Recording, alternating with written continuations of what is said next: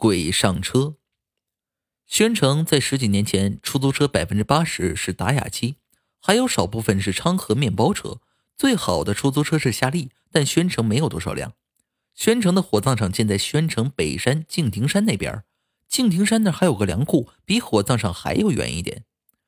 一个外号叫孤阳的达雅机车主，今天生意特别好，从早上一直跑到马路上亮起了路灯，还有人向他招手。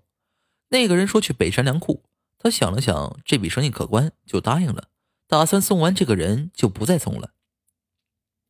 把这个人送到敬亭山北的粮库，就急急的向城里赶。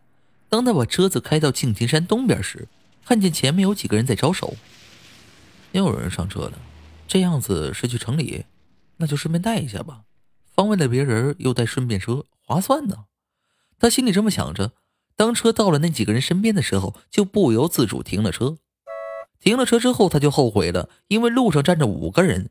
他心想：这五个人怎么带走啊？车里最多能坐三个人。车刚一停稳，那几个人就抢着上了车。顾阳连声叫不能上这么多人，可是那五个人还是全挤上了车。其中有个人还嚷嚷道：“我们不重，车能带动。”他也没有办法，只好开动打哑机。可是奇怪的很，车子轻的感觉不到重力。问了声这些人去哪儿，他们说去东西桥的一个村子，在路边下就行。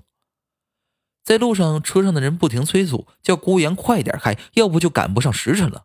他加大了油门，一会儿就到了东西桥。在路边一户人家的门口，他们付了一笔可观的车费，就全部下车了。